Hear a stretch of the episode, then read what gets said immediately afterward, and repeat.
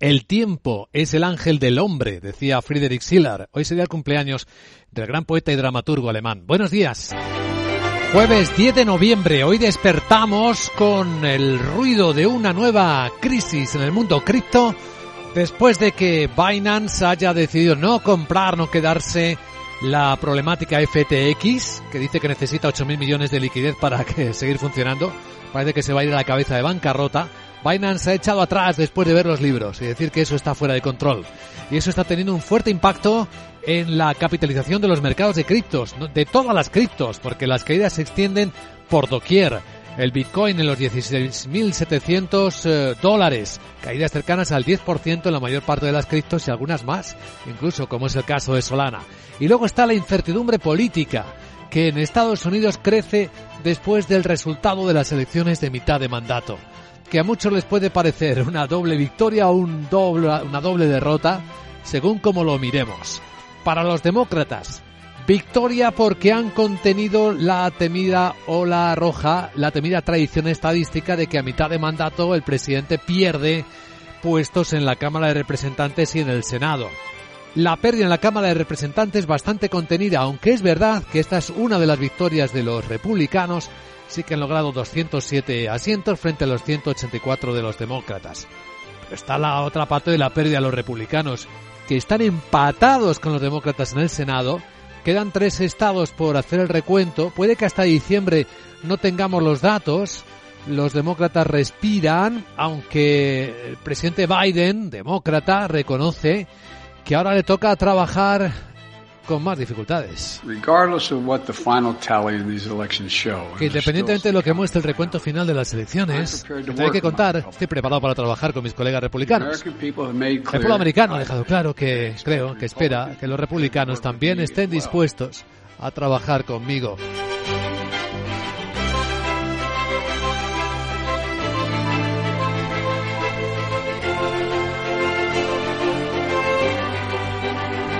Mientras tanto, en Europa nadie termina de fiarse de la retirada de tropas rusas de Gerson. Nadie es nadie. Estamos esperando acontecimientos. Mientras que en el diálogo interior de los europeos, en el laberinto europeo, la propuesta de la Comisión Europea para llevar adelante un nuevo pacto de estabilidad y crecimiento más flexible que tenga en cuenta las singularidades de cada país, en particular su nivel de endeudamiento, ha caído relativamente bien en la discusión. Ahora hace falta el acuerdo. Pero bueno, el vicepresidente de la Comisión, Valdis Dombrovskis, reconoce lo obvio. Uh, la deuda pública es demasiado alta en algunos países. Los, los, periodos de bonanza no se han utilizado para crear colchón fiscal. Uh, Casi todos los países se han saltado a las normas en algún momento. Y las reglas se han convertido en demasiado complejas.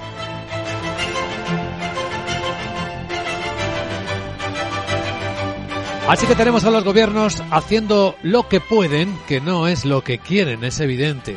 Estamos viendo cómo en Italia la subida de las pensiones aprobada por el gobierno de Meloni es del 7,3% a partir de enero. La inflación fue del 8,9 el último IPC. En Alemania el gobierno inquieto por lo que dice el Consejo de Sabios. La recesión puede traer obligatoriamente subida de impuestos. El ministro de Finanzas alemán, el liberal Christian Lindner, dice Reconoce que hay una gran incertidumbre, que según este informe del Consejo de Expertos Económicos los impuestos podrían subir. Sin embargo, el gobierno federal no tiene intención de subirlos. El gobierno federal sostiene que en esta situación debemos más bien aliviar la carga.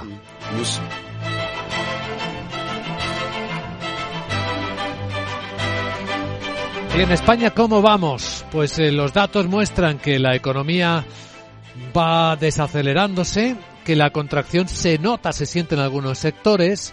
Veremos qué impulso es capaz de dar la puesta en marcha de algunos PERTES, como el del vehículo eléctrico conectado, que por fin se pone en marcha después de que Volkswagen, el principal de los contratos de subvenciones de este PERTE, bueno, la mitad prácticamente, fuera aceptada por Volkswagen SEAT. A las 8 y 10, 7 y 10 en Canarias va a estar aquí con nosotros Paloma Baena, directora senior de European Affairs y de Next Generation, el JIC, para abordar precisamente cómo España está ejecutando o no el plan de recuperación y resiliencia y cuál es la expectativa de ejecución cuando nos acercamos ya al final del año 22. Y tras ella, la gran tertulia de la economía con Ramón Tamames, Camal Romero y Rubén García Quismondo, estaremos eh, analizando las noticias del día hasta que abran los mercados, que hoy en Europa todo apunta lo harán a la baja. Después de la caída de anoche en Wall Street vienen bajando siete décimas los futuros del Eurostox, aunque es verdad que los americanos han parado de caer. Los futuros suben dos décimas, el SP en 3.761. Pero de momento las caídas siguen extendiéndose por toda Asia. Estamos viendo tensiones que se notan en los precios de la energía, aunque han corregido ¿eh? bastante ayer. El, el, barril de petróleo West Texas en 85 dólares 60 centavos. Y la onza de oro está en los 1712. Capital, la Bolsa y la Vida, con Luis Vicente Muñoz. Las pantallas de CMC Markets nos muestran cómo la volatilidad ha pegado un respingo, un subidón después de lo que vimos ayer en el resultado de las elecciones eh, norteamericanas de mitad de mandato y lo que nos queda por ver. Tenemos ya el VIX que ha dado una subida del 25 al 27%, 27 puntos, lo que empieza ya a mostrarnos un mercado más alerta, más temeroso, más incierto. De hecho, el futuro del mercado europeo del Eurostox viene anunciando una apertura con caídas de siete décimas, aunque es curioso que el futuro del mercado americano no sigue proyectando más caídas de las que vimos anoche al cierre de Wall Street que enseguida comentamos. Viene rebotando siete puntos, esto es dos décimas el SP en 3.762. Sandra Torrecillas, buenos días. Eh, muy pendientes en las bolsas europeas de la cantidad de resultados empresariales que nos están llegando que enseguida detallamos los más importantes y por supuesto de esa gran referencia macroeconómica, el IPC estadounidense de octubre. Se espera que la tasa general se modere, está en el 8,2% y podría bajar hasta el 8 e incluso algunos analistas la ven por debajo y la subyacente, sin alimentos y energía, podría bajar desde el 6,6 hasta el 6,5 y de cómo evolucionen estos indicadores va a depender en gran medida el rumbo de las bolsas en las próximas horas. Eh, por cierto, que hemos escuchado al presidente de la Reserva Federal de Minneapolis, Aniel Kaskari. Él dice que es totalmente prematuro discutir cualquier giro que se aleje ahora mismo del endurecimiento de la política actual de la Reserva Federal. Y al sentimiento negativo contribuye también la situación en el mercado de las criptomonedas por esa crisis de liquidez de la plataforma FTX eh, y el no de Binance eh, para hacerse cargo de ella y, por tanto, de enfrentarse a la bancarrota. Bueno, vamos a ver eh, de los protagonistas que nos van llegando los resultados aún calientes de Siemens Gamesa. Sí, tenemos el fabricante de aerogeneradores eh, que ha registrado una pérdida neta de 940 millones de euros eh, en eh, su ejercicio que ha terminado el 30 de septiembre. Explica que se debe sobre todo a la subida de los costes de los materiales superior al esperado y también a fallos y reparaciones en los componentes de las plataformas onshore. El margen operativo de Siemens Gamesa en su año fiscal ha sido del menos 5,9%, por debajo de la propia estimación de la empresa que ya era de una caída del 5,5%. Para medir bien el estado de la industria, los resultados, y parece que son mejores de lo esperado, de ArcelorMittal. Sí, ha batido previsiones en el tercer trimestre, dice que la reducción de costes y el ahorro de energía han compensado la disminución de la demanda.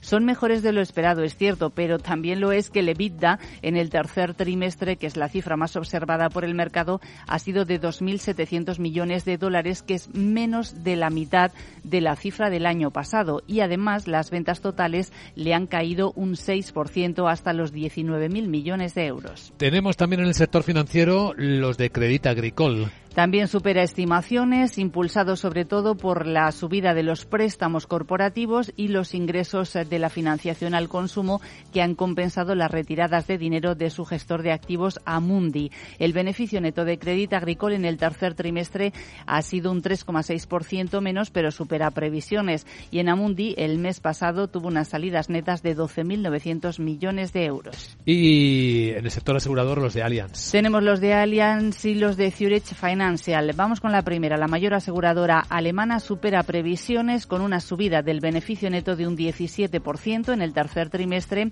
ayudada por la solidez de su división de accidentes eh, y dice que mm, la empresa Además, anuncia un plan de recompra de acciones por valor de mil millones de euros que comenzará a mediados de noviembre y Zurich Financial reconoce un impacto de 550 millones de dólares por el huracán Ian en Estados Unidos. ¿Y entre las telecom?